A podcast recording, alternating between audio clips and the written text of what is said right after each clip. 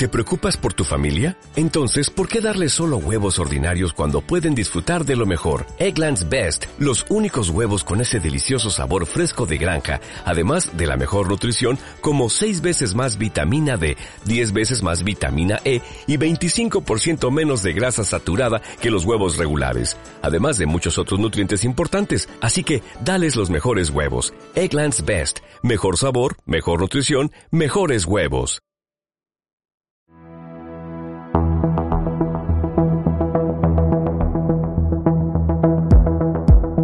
Reconectados, tu podcast de videojuegos.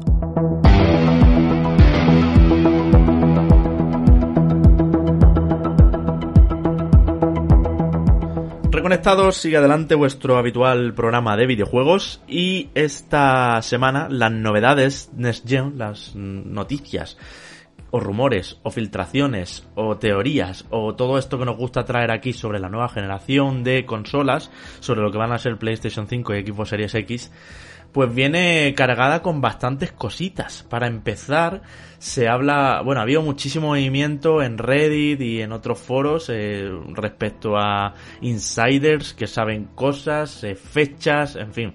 Eh, ahora lo vamos a ir viendo todo. Pero una de, de las cosas importantes, eh, sobre todo por, porque es de, cumplirse, aunque solo sea la mitad, sería buenísimo, aunque yo no me lo creo mucho, ya lo voy anticipando compañeros, ahora me decís vosotros, es un rumor que dice que el line-up de PlayStation 5 eh, pues podría ser bastante, bastante nutrido. Hasta el punto de que incorporaría el line-up ya sabéis, la línea de juegos de lanzamiento de la primera época, ¿no? Horizon Zero Dawn 2, eh, un nuevo Crash Bandicoot que se llamaría Hero Reborn, eh, Mortal Kombat 11 Aftermath, este sí está confirmado, Crisis Remastered también está confirmado, pero bueno, Resident Evil 8, el remake de Demon Souls, Gran Turismo Sport Redux, lo que sería una nueva versión, eh, una nueva IP, eh, Uncharted del legado perdido 2, lo cual me parece una mm. fumada absoluta, eh, en fin, un nuevo Ratchet and Clown, eh, un nuevo Silent Hill, claro, todos los sueños y todos los rumores que se han venido diciendo como que vienen aquí en este hilo de Reddit, bueno, pues voy a investigarlo ahora, a ver quién ha sido el, el artífice de esto. Pero vamos, me parece una fumada. El artífice Javi creo que fue un post en 4chan rescatado en Reddit y debatido luego. Fuente más fiable que existe. sí, sí, sí. A ver, a ver, eh, sabemos que muchas filtraciones han aparecido en 4chan y luego eh, sí que se han convertido en realidad. De esta, pero también ha habido otras muchas que no, ¿no? De hecho, solamente serán en mayoría, pero en esta yo, por ejemplo, no, no me fío, no me fío de esto en, en absoluto, no sé. Eh, hay cosas que pueden ser lógicas, pero Luego hay otras como justo lo que decía Javi, ¿no? Ese Uncharted, los Legacy 2. oye, que si te paras a pensar y dices, joder, pues, pues molaría no, no, un Uncharted no, que no, no molaría. Que no, Manu, que no más Que no fuera Nathan Drake, que no fuera Nathan Drake. A, mí me encantaría, en plan demotécnica eh, chulísima para PlayStation 5. Anda, anda, anda, anda, Que se vaya Naughty Dog a una nueva IP ya y aparca Uncharted. De hecho, la inventada, la inventada dice que uh, sería un juego en cooperativo eh, con Chloe y, y Víctor Sullivan. o sea, que, que, la gente, ojo, eh, imaginación no le falta y cierto sentido común tampoco, ¿no? Pero vaya, yo dudo que... que Naughty Dog esté, esté metida en eso. Por lo demás, yo sigo dudando de, de lo de Silent Hill también. Eh, me parece como muy mágico, ¿no? Que eso pudiera llegar a suceder. Eh, sí, sí que me cuadraría que Gran Turismo tuviera un peso importante en mm. PlayStation 5, de hecho casi casi de, de inicio, eso sí que... Uh, pero vaya, de nuevo no por darle credibilidad a eso, sino por verle lógica, ¿no? O a lo mejor nosotros eh, pensar eh, qué cosas sí que podrían llegar a producirse. Antes de darte paso, Enrique, voy a leer un comentario que precisamente teníamos al hilo de esto, de Rubén Canales Perea, lo voy a ir metiendo aquí, que habla del tema del Gran Turismo. Dice, muy buenas chicos, llevaba ya muchos meses sin escribir. Estoy de acuerdo eh, con que Xbox lo está haciendo genial en todos los aspectos y pinta que está inminente en SGen. Xbox le va a dar muchísima guerra a Sony, como lo hizo con 360. Pero hay una cosa que pienso que tenía que hacer Sony. En junio, aparte de la carcasa y decir los 3.99 o 4.49, dice que estoy seguro que va a valer eso, enseñar de una vez un buen competidor de Forza Horizon. Y eso es un Gran Turismo 7 así, espectacular, con toda la potencia gráfica de Play 5 y ponernos a todos como locos. Dice, y os digo yo que a Xbox se le jodería un poco los inicios de generación porque con eso, con Gran Turismo 7 y otro juego medianamente bueno de aventuras y un shooter exclusivo, más los multis y tal, Sony empieza ganando. Dice, Gran Turismo 7 es una franquicia muy querida, no lo olvidemos, y mucha gente no disfrutó del 6, del 6 ni de Sport por, del 6 por la malísima jugada de Sony con PlayStation 3 y lo de sacarlo al final de Play 3 con la PS4 sobre la mesa, como hemos hablado tantas veces aquí también, ¿no? Dice, y otro apunte, Sony está esperando los 499 o más de Xbox Series X para dar su precio. Lo dicho, 399 o 449 yo creo. Un abrazo a todos y por favor decidme qué opináis. Entonces, lo he recuperado justo ahora porque yo creo, Manu Enrique, que no va a haber Gran Turismo Sport Redux HD Ultra Deluxe. Se va a llamar 7. No, no, no. De hecho, la fabricante de accesorios oficial de PlayStation, Next Level Racing, eh, ha puesto recientemente en sus redes sociales que ya está trabajando en los siguientes aparatos para juegos como Deer 5, Automovilismo 2, eh, Fórmula 1 2020 y GT7. Y se ha visto el logo ahí, no sabemos si lo preguntábamos en Twitter, si es una filtración que se les ha colado o es que se lo han inventado. No es que no haya Gran Turismo 7, sino que además voy a más. Gran Turismo no le interesa a nadie. Que sí, que un Gran Turismo 7 mm, funcionaría muy bien. Gran Turismo es una demo técnica muy bonita que comercialmente no le interesa pero a para principios de tío. O sea, generación Gran está Turismo- genial, Enrique, esos juegos lucen mucho, los de coche. Sí, pero que luce mucho, pero que no, no es un juego, no es una licencia capaz de venderte consola. Es una licencia capaz de hacerte que tu consola salgan informativos. Bueno, Pero no es una licencia que tenga el potencial para venderte una consola en lanzamiento. Eso punto uno. Punto dos. poca broma los informativos y la prensa generalista. Sí, que sí, que sí, que sí, pero que no es, ah, no es un juego que al, al, al usuario medio de PlayStation le vaya a hacer comprarse la Play 5. No estoy de acuerdo. Yo aquí estoy con Rubén y digo que si dicen Play 5 con Gran Turismo 7, mm, mm, vamos, eh, es, es importante. Eh, Es, es un anuncio fuerte. Sí, sí, no, si, si no te estoy diciendo que no sea que sea o no, o no sea importante, pero que ni mucho menos porque Sony anuncie Gran Turismo le va a complicar las cosas a Microsoft. O sea, No, bueno, ya cada, cada una lleva su guerra. Ya, bueno, pero saldría un competidor para Forza. no he también. visto ni el nuevo Forza, ni he visto este hipotético nuevo Gran Turismo, y ya te digo yo a ti que el nuevo Forza le va a pegar sopas con ondas jugablemente al nuevo Gran Turismo, y esto te lo estoy diciendo sin haber visto ninguno de los dos juegos.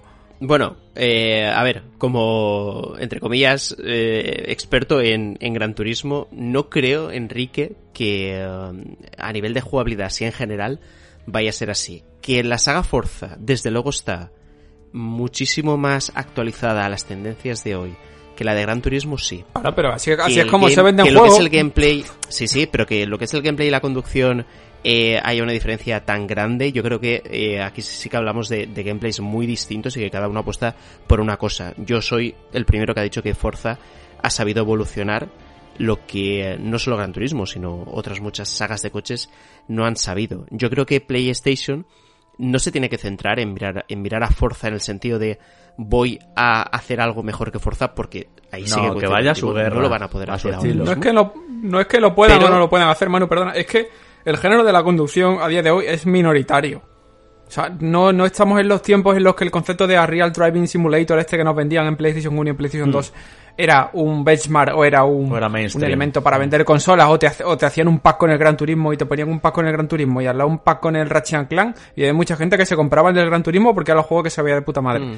Ya no estamos en esos tiempos, o sea, y no creo que Gran Turismo, por muy realista, por muy visual, por muy 4K que nos metan, sea un juego vende consola y ni mucho menos le va a complicar la vida Mm. a la competencia, o sea, pero ni a Microsoft ni a Sony sin tener juegos de, ni a, ni a Nintendo sin tener juegos de conducción, o sea, Pero puede hacer Enrique la función que hizo en su día Dry Club, que es eh, eh, mostrar la potencia técnica que bueno, ¿esa cuál es? que ya lo habéis comentado. ¿Cerrar al año? No, no, pero, pero desde luego eh, Dry Club eh, creo que a quien le preguntes eh, es uno de los mejores juegos de conducción que ha tenido esta Sí, generación. y, y sigue Eh, siendo visualmente impactante, eh, cuidado. y visualmente continúa siendo la caña. Otra cosa es lo que le pasará al estudio, que, que bueno, eso, eso es otro tema que, que ahí creo que en algún momento sí que lo llegamos a destripar, pero como ejemplo de las capacidades de PlayStation 5 tendría una función muy destacada. De todas formas, eh, lo que os decía, yo creo que no tienen que mirar a Forza en el sentido de vamos a superar a Forza porque no lo van a poder hacer, pero sí mirar a Forza en cuál ha sido la evolución de esta franquicia a lo largo de los años y por qué tiene una buena salud, al contrario de, de lo que ha ocurrido en otras sagas de conducción. También os tengo que decir una cosa. Creo que desde la perspectiva europea, eh, sí que es cierto que el género de la conducción tengo la impresión, porque no tengo los datos delante, que ha bajado bastante, ¿no? Sin embargo, Sí. hay eh, otros países donde no ha sido así, donde la tendencia se ha mantenido y las ventas siguen siendo bastante buenas, ¿no? Mm, Yo creo que es muy necesario y eh, de hecho coincido con esto con un texto que sacó hace unos meses eh, Sergio Carlos en, eh, en Station que PlayStation vuelva a mimar la, la marca Gran Turismo, que la vuelva a hacer suya y sobre todo que le vuelva a dar ese esa esencia de eh, o ese aura de calidad que tenía antes, ¿no? Yo creo que mm, después del maltrato que sufrió el 6 y de lo que pasó con Sport, eh, ahora tenemos la sensación de que Gran Turismo es una saga más.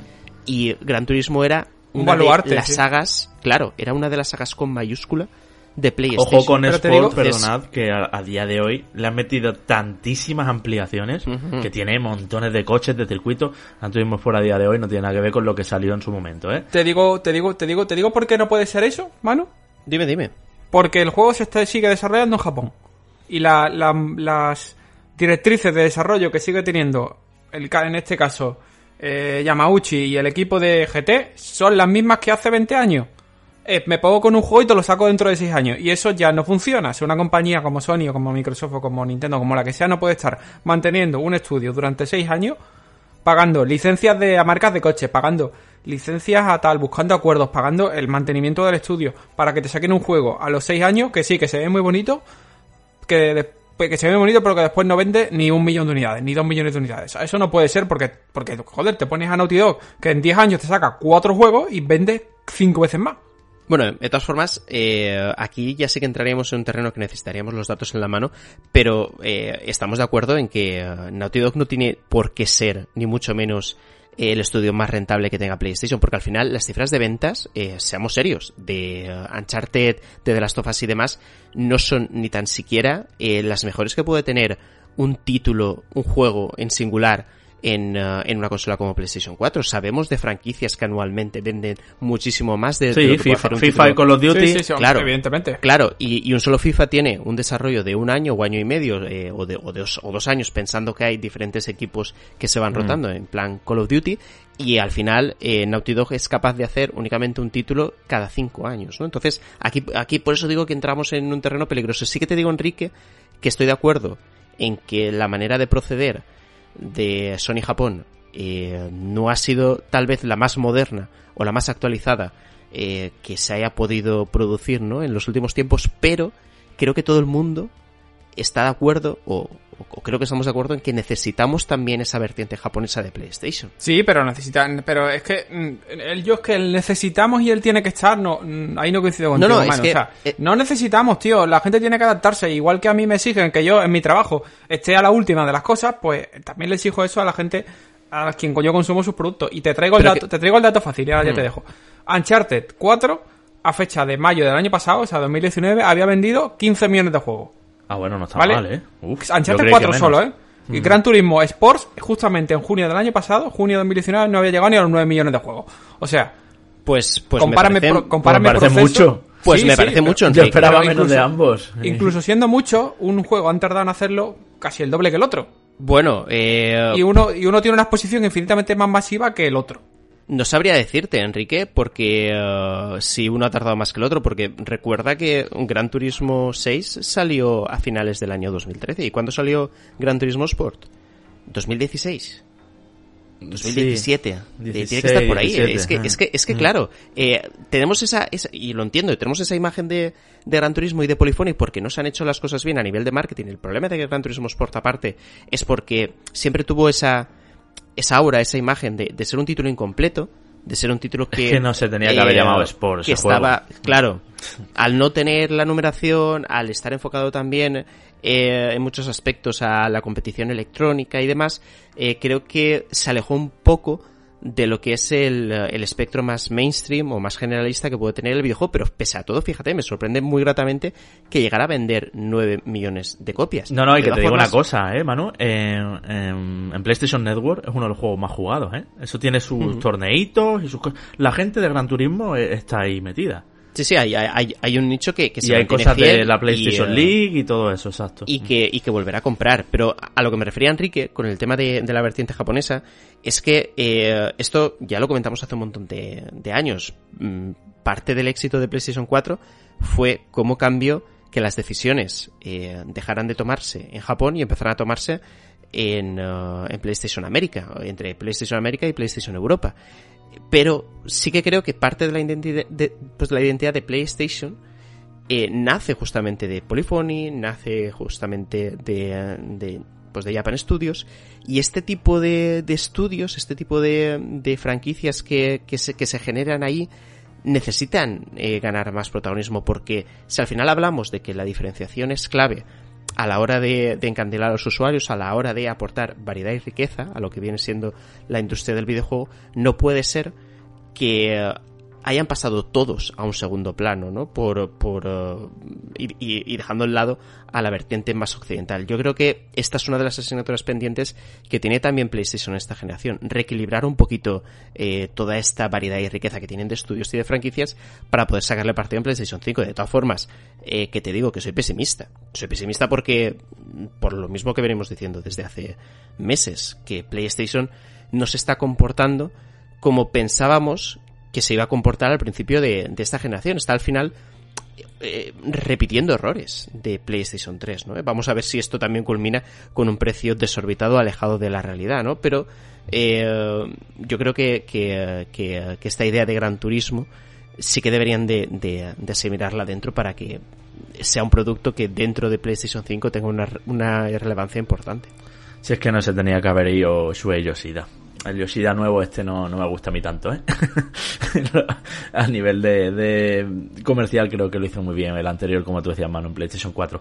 Bueno, otros rumores al respecto es que los precios tanto de PlayStation 5 como de Xbox Series X podrían anunciarse en agosto. Es decir, eh, bueno, la noticia viene de que de que un periodista, ahora lo investigamos y vemos su nivel de aciertos como normalmente hacemos, eh, ha dicho que esos anuncios, lo que es el precio, se van a hacer en agosto. Que es verdad que sigue adelante esos primeros días de junio. Lo último que escuchamos fue lo del día 4 de junio para el, anuncio de, de, PlayStation 5, el reveal, pero que precio hasta agosto nada. Y esto viene también sumado a que la Gamescom ya ha confirmado que no va a ser presencial y que lo que se va a hacer efectivamente es eh, pues bueno hacer una especie de, de feria virtual donde, y, de, y de conferencias y de paneles y demás donde todo el mundo podamos verlo eh, las nuevas demos y los nuevos anuncios y tal del 27 sí. al 30 de agosto sobre esto eh, bueno ojitos chicos con la Gamescom este año porque va a ser el único entre comillas, gran evento con nombre propio que se va a hacer, mm. aunque sea virtualmente, porque el E3 no se hace nada. O sea, que es verdad que vamos a tener este verano de anuncios de, con nuestro amigo Geoff Keighley, pero eh, lo que Gamescom sí que ha puesto la salchicha alemana sobre la mesa y ha dicho aquí Gamescom con nombre, eh, Gamescom con nombre propio, a finales virtual y ya están empezando a gestarse los primeros acuerdos y las primeras alianzas de lo que se va a enseñar en esa fecha. A mí me cuadraría bastante que se anuncien los precios de las dos consolas por esa fecha. Eh, por, do, por, precisamente por algo de lo que nos comentaba el oyente antes. Eh, eh, que una está esperando que la otra diga precio, esto siempre pasa y al final van a yo creo que van a demorarlo a tope hasta hasta que quede un mes y medio, dos meses antes del lanzamiento. O quizás sí. a lo mejor, quizás a lo mejor sea un poco tarde por tema de reserva. Pero no sé, lo que tengo claro es que seguramente a principios de la primera quincena de junio va a ser la semana de las dos consolas. Hmm. Eh, o por lo menos de los primeros juegos de las dos consolas. Y ya a partir de ahí vamos a tener una diáspora de. Bueno, los first que, party de Xbox, Enrique, se van a julio, confirmado, oficial. Sí, o sea que sí que es verdad que en julio va a haber un buen vistacito también a Halo Infinite y a todo lo que tenga Xbox por, por enseñar. Eh, te voy a, a, ampliar. Jeff Graff es el periodista eh, que tuiteaba, yo no esperaría nada eh, sobre precios hasta agosto. Y dice, esto lo digo porque cuando Intel, Nvidia y AMD eh, lanzan productos similares y precios y prestaciones es ahí.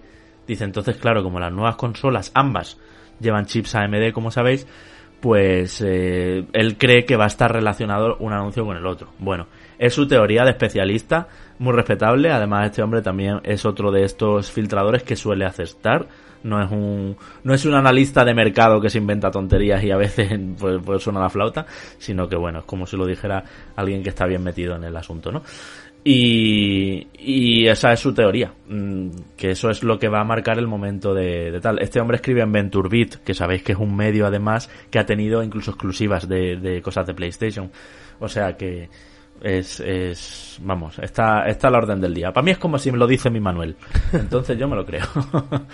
Pero bueno, a ver si ¿Qué, qué, cómo están vuestras percepciones, Manu? Eh, ¿Seguimos pensando que Xbox era más cara que Play, mismo precio? Yo sigo pensando que ambas van a tener un precio muy similar. Yo creo que, además, Enrique apuntaba algo no hace uh, demasiados programas, eh, que hay que tener uh, en mente que Xbox fue más cara eh, por Kinect en su momento. De hecho, en el momento suprimió Kinect del pack.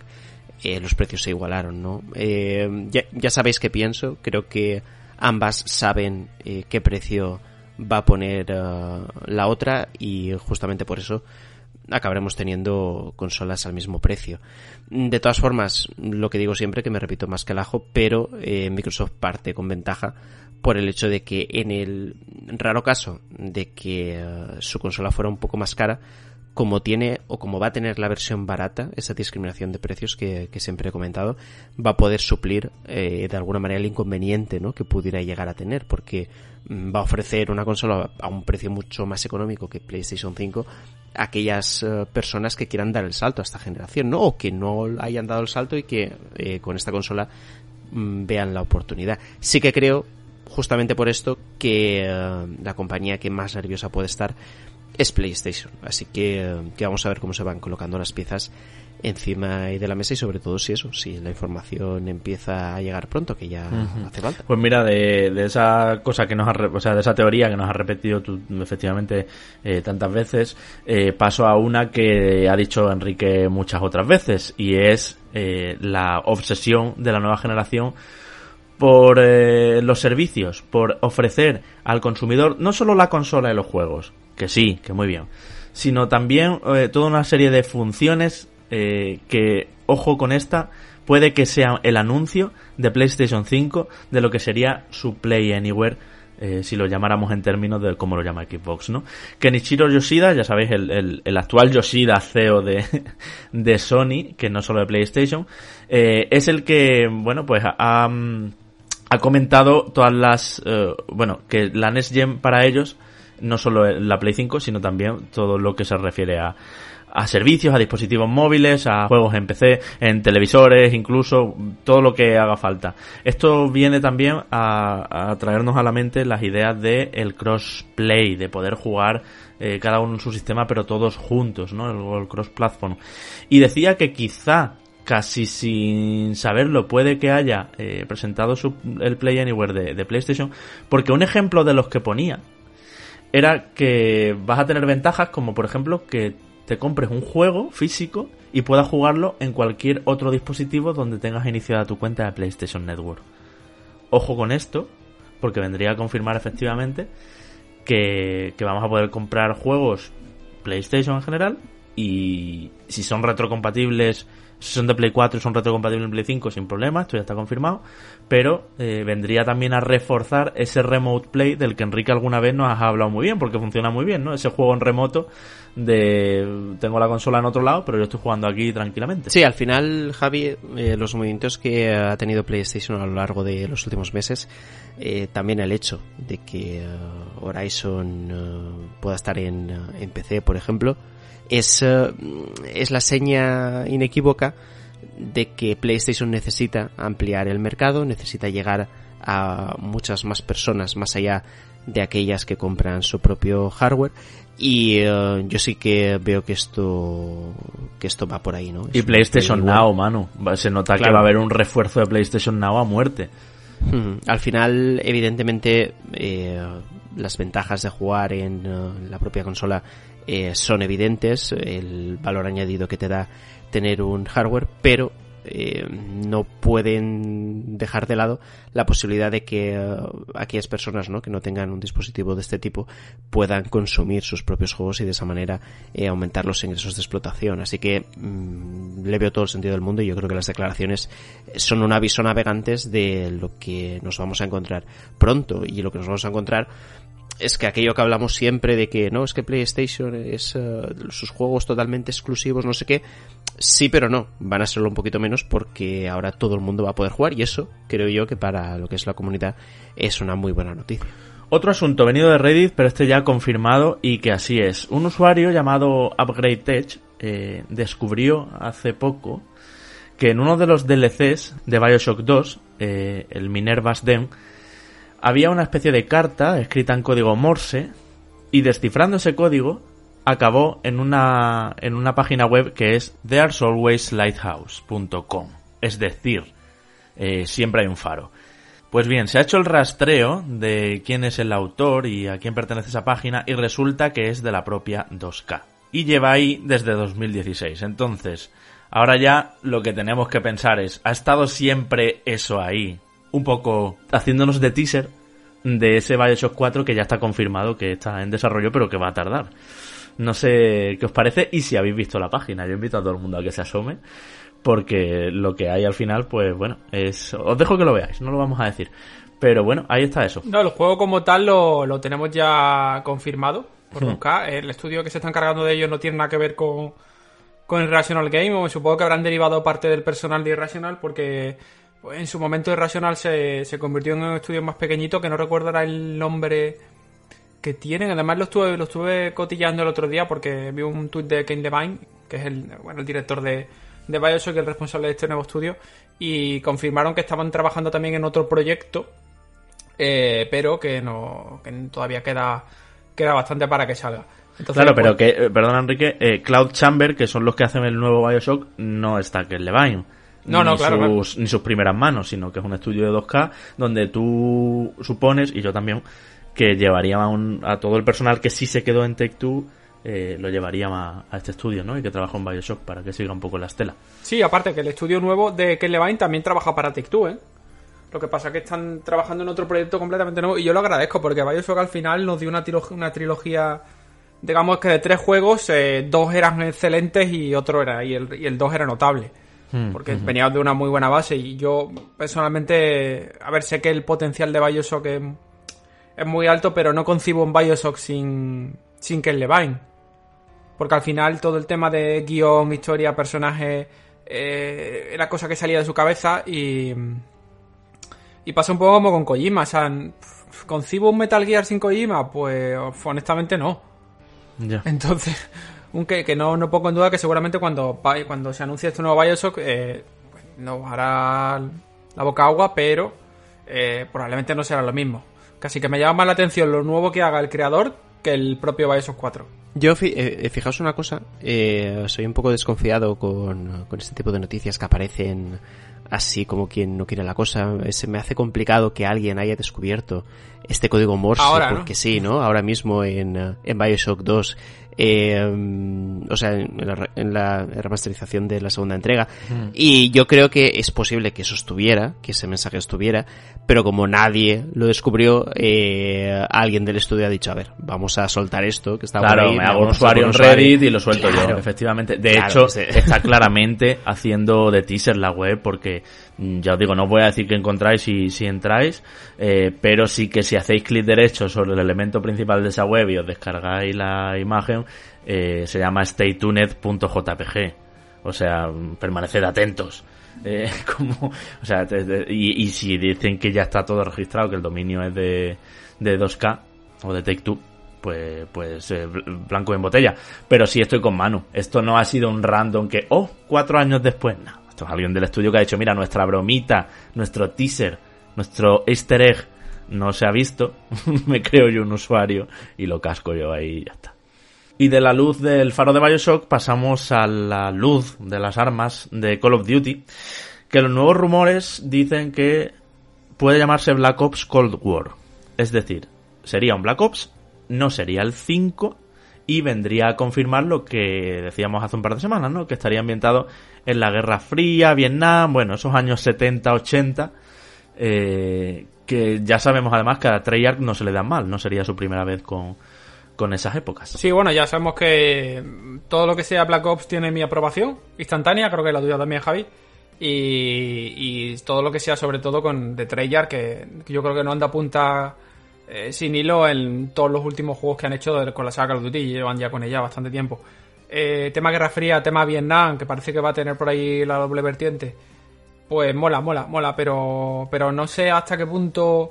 A ver, es que el otro día lo, lo pensaba, teniendo ahora mismo... Eh, Warzone. eh, Warzone tan bien posicionado con, con un modelo de negocio que creo que no han dado datos todavía, pero me jugaría el pescuezo que está reportando bastantes ingresos a Activision. Uf, mm, no sé. Acaban yo- de meter contenido, de hecho, ahora. O sea, es que es un, es que es un Dándole, dándole la vida Ah, que le están dando. Dándole seguramente el, el- Bueno, seguramente no. El salto a la nueva generación, seguro. Mm, mm. No sé, no sé. Yo quizás le, le hubiese dado un reposo a Call of Duty este año. Hubiese mantenido Warzone a tope. Ya. Y ya el año que viene ya lo sacaba Black Ops, no sé. La cosa es que confirma confirma Eurogamer en la internacional y todo, ¿eh? El, el asunto de este Black Ops Cold War. Por lo menos es el nombre en clave. Lo mismo al final se llama de otra manera, pero ahora mismo mm, parece que todas las voces dicen Yo, eso. yo, yo creo que, mm, que fijaos, ¿no? El hecho de que Warzone haya aparecido en el panorama no tiene por qué hacer eh, retroceder el ritmo de lanzamiento de la franquicia. Ojo, que no digo que me parezca bien que sea anual, si se dieran un descanso, eh, yo creo que les daría tiempo también a, ampliar horizontes, ¿no? Y reinventarse de alguna manera, pero eh, creo que es fácilmente conjugable el hecho de volver a introducir Warzone, es decir, no tocar Warzone, volver a introducirlo en este Cold War y eh, que todo el progreso que tú tengas en el título, todas las skills, ¿no? Se puedan reportar luego a, a Warzone, ¿no? Que al final ese acaba siendo uno de los alicientes que pueda tener. Pero es que Warzone, mano, está absolutamente integrado en Modern Warfare. Claro, claro. De hecho, tú sabes que, que aunque no tengas Modern Warfare, todo lo que tú ves en tu play es Modern Warfare. Hasta que ya entras. Claro, pero yo no creo que sea complicado el hecho de poder adaptar eso a Cold War también. Ujú. Sí, Es que decir, se cambie que- la skin, se cambie todo, Claro, la pantalla claro. de, de recibimiento al principio, el menú principal y todo, y ahora ponga eh, Black Ops nuevo. Eso ya. es, Mm. incluso tal vez desligarlo del todo para que Warzone sea independiente como tal, porque los ciento y pico gigas que tú te descargas cuando te descargas, cuando te descargas Warzone no corresponden solo a Warzone, sino que tienes todo el juego, lo que pasa es que no puedes acceder a él si no lo compras, y de esa manera luego sí que tener incentivos de compra o que lo típico, ¿no? Que, eh, eh, que hacen en, eh, en marketing eh, para que tú al final acabes comprando porque te dan ciertas cosas y puedes acabar descargándote el juego. Sí que os, os, os quería hacer un, un apunte. Eh, la Guerra Fría es bastante más amplia, si no recuerdo mal, creo que empieza en el 47 y termina con la caída del muro de Sí, Berlín ha sido todo el en el siglo. 89. Medio Eh, siglo XX, claro. Sí, sí, sí, es decir, no, no solo los, los 70 o los 80, sino que se remonta a los 40, a finales de los 40. Y, eh, y eso puede dar bastante juego. Yo siempre he sido defensor de que eh, esta época a la hora de imaginar historias es una de las más interesantes que pueda haber.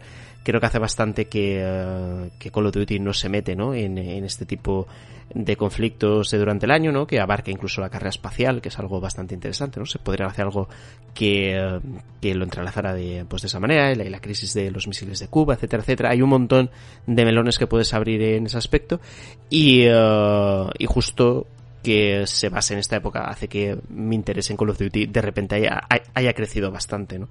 Porque los derroteros de los últimos tiempos, aunque ahora ya estemos eh, con ese con ese remake, ¿no? Que hubo de, del COD 4, eh, no estaba mal, pero lo anterior pues no me acabó de gustar. Así que vamos a ver qué es lo que nos depara Call of Duty ahora. Hola, buenos días, mi pana. Buenos días, bienvenido a Sherwin Williams. ¡Ey! ¿Qué onda, compadre? ¿Qué onda? Ya tengo lista la pintura que ordenaste en el ProPlus app. Con más de 6.000 representantes en nuestras tiendas listos para atenderte en tu idioma y beneficios para contratistas que encontrarás en aliadopro.com. En Sherwin Williams somos el aliado del PRO.